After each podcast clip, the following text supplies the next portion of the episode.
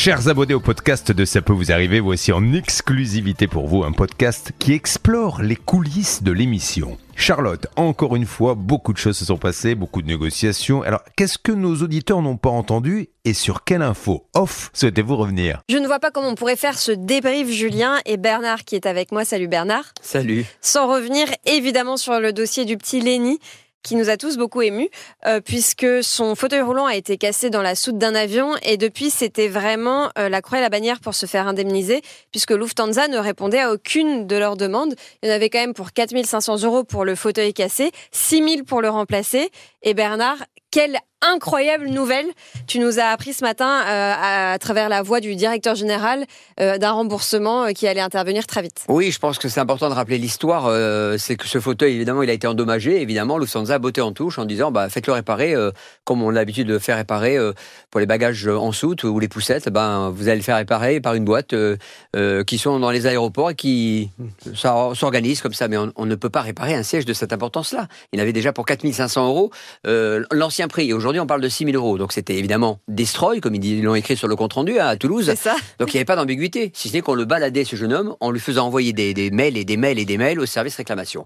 Donc, moi, j'ai poussé un coup de gueule à la profession du tourisme, aux acteurs du tourisme, aux compagnies aériennes, à tous les gens qui travaillent dans ce monde en disant, s'il vous plaît, donnez-nous les coordonnées en France de quelqu'un qui les représente. Avant d'arriver là, je suis tombé sur un certain Boris, ah. qui est le porte-parole de Lufthansa en Allemagne, qui a été charmant, il parlait français? Il parlait français, donc moi je parlais pas très bien allemand, mais lui parlait très bien le français, et il a pris les éléments, il m'a dit, écoutez, je me rapproche euh, du patron France, Lufthansa. Et le hasard voulait, et c'est pour ça que je l'ai expliqué, Julien Machari là-dessus, que ce patron euh, France, hein, le directeur général, Tadej Navroki, c'est une relation privilégiée à moi que j'ai eue à l'époque où j'avais mes agences de voyage. C'était représentant d'une compagnie aérienne qui a ah. déposé le bilan depuis et qui, lui, a toujours travaillé dans l'aérien. Et il m'a dit, Bernard, je suis ton interlocuteur, donne-moi les références, je vais t'aider. C'est dingue. Et les choses ont changé. On a vu avec euh, toute l'équipe ici, euh, c'était le combat. Je me suis occupé de rien cette matinée. Stan m'a dit, concentre-toi là-dessus, fais le, le maximum. Ce gamin, on sent qu'on est tous touchés par la position de ce gamin, il faut l'aider. Et j'ai parlé donc avec Tadé, j'ai dit voilà les références, regarde ce qu'il en est, etc. Et dix minutes avant, il m'a appelé et, j'ai dit à Stan, si tu veux, on le met à l'antenne. Je ne sais pas ce qu'il va dire, mais je suis sûr qu'avec le ton qu'il a utilisé avec moi, il devrait avoir une bonne surprise. Euh, surprise pardon. Et je pensais qu'il allait lui dire tout simplement, on va vous rembourser la somme initiale de 4500 euros. Moi aussi. Et ils ont été beaucoup plus loin parce qu'ils proposent euh, la nouvelle facture de 6000 euros qui sera prise en charge par la compagnie Lufthansa sous son contrôle. Et c'est lui-même, Tadé, qui va appeler la maman, Stéphanie, cet après-midi. C'est génial. Alors, je t'avoue que j'ai espéré euh, qu'ils offrent un petit voyage aussi en avion, peut-être.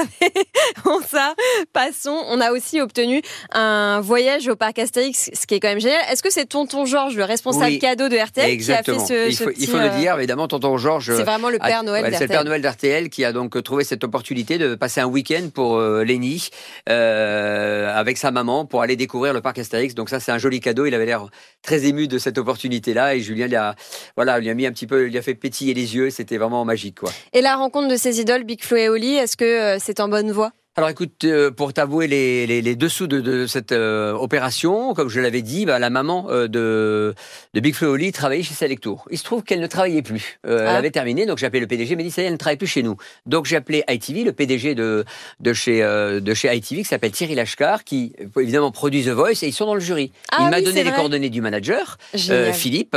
Je donnerai pas son nom par politesse. Philippe m'a dit Bernard. Euh, ils sont en décalage horaire, ils sont à l'étranger. C'est des garçons qui font des choses, mais discrètement. Donc, ils ne veulent pas se mettre en évidence.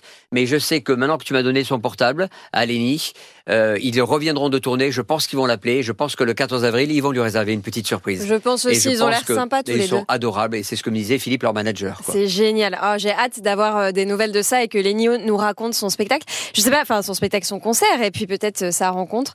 Je sais pas ce que tu en as pensé, mais il était incroyable ce Léni. Il avait 12 ans et il avait une maturité dans la voix et dans le regard euh, assez incroyable. je pense que c'est lié à son éducation. Sa maman, on le voit bien, elle lui parle comme un adulte, elle lui parle pas comme un enfant. C'est un garçon qui a compris sa maladie. Il est accompagné par sa maman, il est entouré de médecins. Il veut tout comprendre, il veut tout apprendre et il veut avancer. Et moi, je trouve ça formidable parce que moi, j'ai vécu ça avec Églantine Émeillé et son fils à l'époque, euh, qui malheureusement a disparu euh, il y a quelques semaines.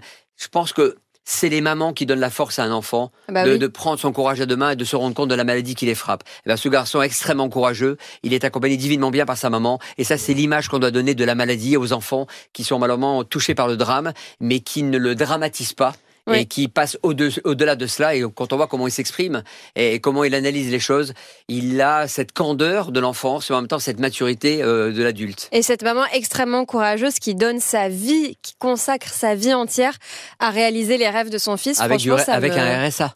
Avec un RSA, ça me touche beaucoup. Bah écoute, j'ai hâte euh, d'en savoir plus, que Lénie et sa maman nous racontent euh, le parc Astérix, le concert, qu'ils nous auront une petite photo du fauteuil tout neuf qui j'espère euh, lui permettra de se déplacer partout où il voudra. Et euh, on lui fait un gros bisou. Exactement, on leur donne rendez-vous donc à nos auditeurs d'RTL, donc après le 15 avril, après le concert le 14 avril à Toulouse. Et puis je suis sûr qu'il nous racontera tous ces événements-là, parce que tout Mm. aura été résumé, je l'espère, en moins d'un mois. Il me tarde d'avoir ces nouvelles. Avec à plaisir. demain. Bye bye. Bye.